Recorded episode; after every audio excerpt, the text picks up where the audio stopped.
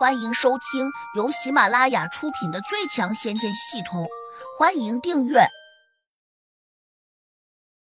第五百三十七章：散仙叶百罗。他穿着一身黄色的道袍，小眼睛看起来特别有神，尤其是盯住别人看的时候，就好像要看到别人心里似的。而且他身上散发出来的气息，竟与药老完全不同。胡杨凝神细看，这才发现。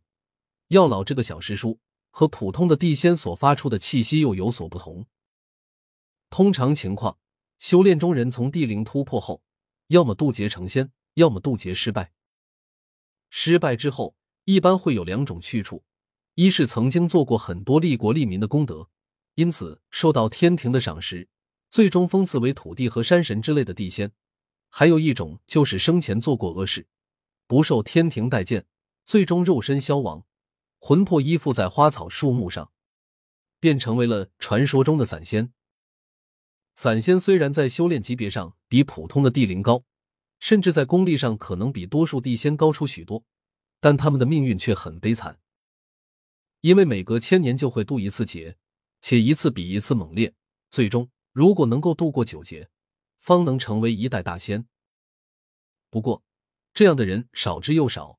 据说。能够挺过九劫的散仙，整个天庭也只有为数不多的区区数人。多数被迫成为散仙的人，都会尽一切努力去加紧修炼和炼制法宝，几乎很少过问世事，以此应对每千年出现的大劫。当然，也有一种例外：当那些心高气傲的修炼中人在渡劫失败成为散仙之后，他们在第一个千年内几乎不会把下一次到来的天劫当回事儿。因为在没有经历过散仙劫的他们，以为稍稍努力一下就能够轻易成功渡劫。事实上，多数人都会在第一次散仙劫中魂消魄散，化为乌有。而那些度过第一次散仙劫的人，多多少少又有些骄傲。这些知识都是胡杨从脑中那个系统中得来的。他瞅着眼前这个瘦小精壮的老头，心说：“莫非这是一个散仙？”实际上。他这次还真猜对了，药老的小师叔真是个散仙，名叫叶百罗。我小师叔可不是普通的散仙，他已经度过了一次强悍的散仙劫。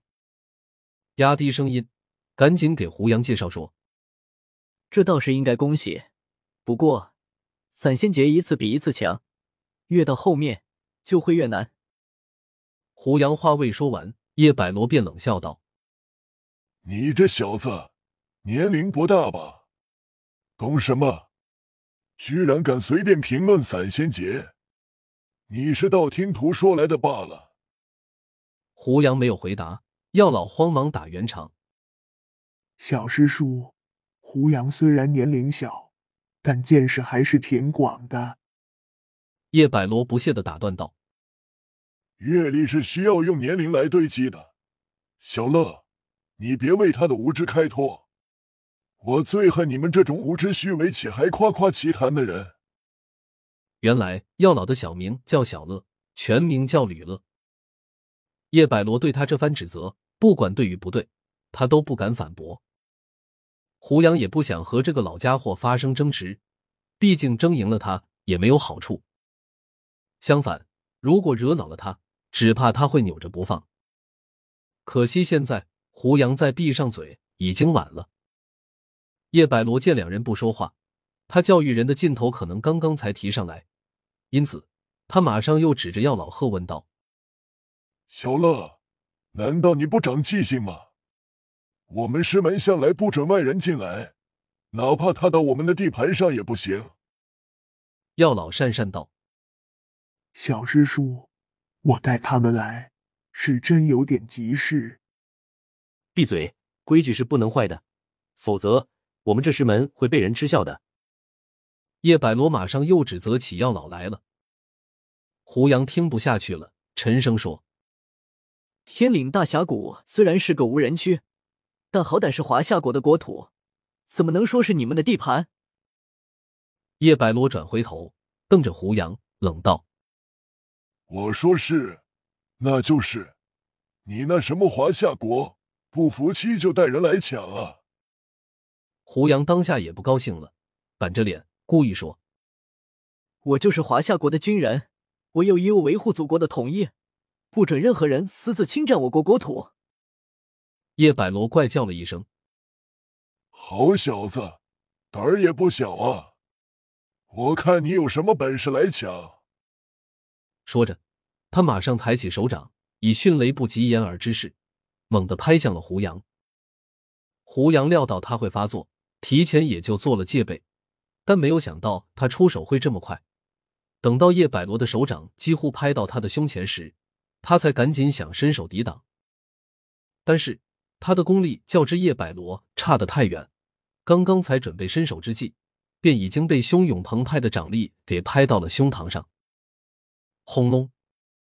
一股排山倒海的劲气瞬间把胡杨给震得飞了出去。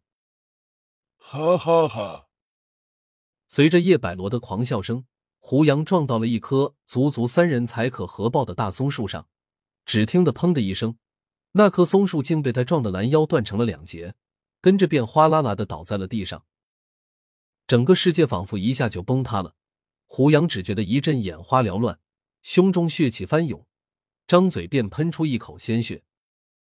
他心里狂震，感觉自己整个身子可能会被震散架，甚至经脉寸断，骨头也会被打断很多。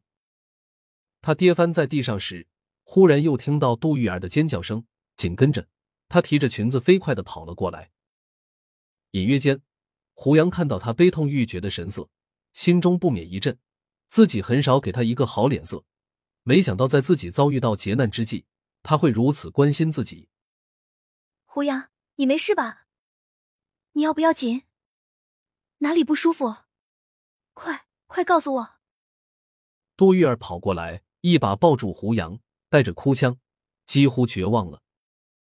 胡杨深吸了口气，低声说。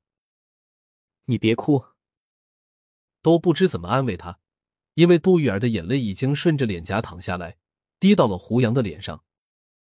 在那一刻，杜玉儿可能认为胡杨会死，毕竟刚才叶百罗一掌拍在他身上时，发出了一个巨大的声响，并且胡杨撞断那棵大松树时，同样响声震天。本集已播讲完毕。请订阅专辑，下集精彩继续。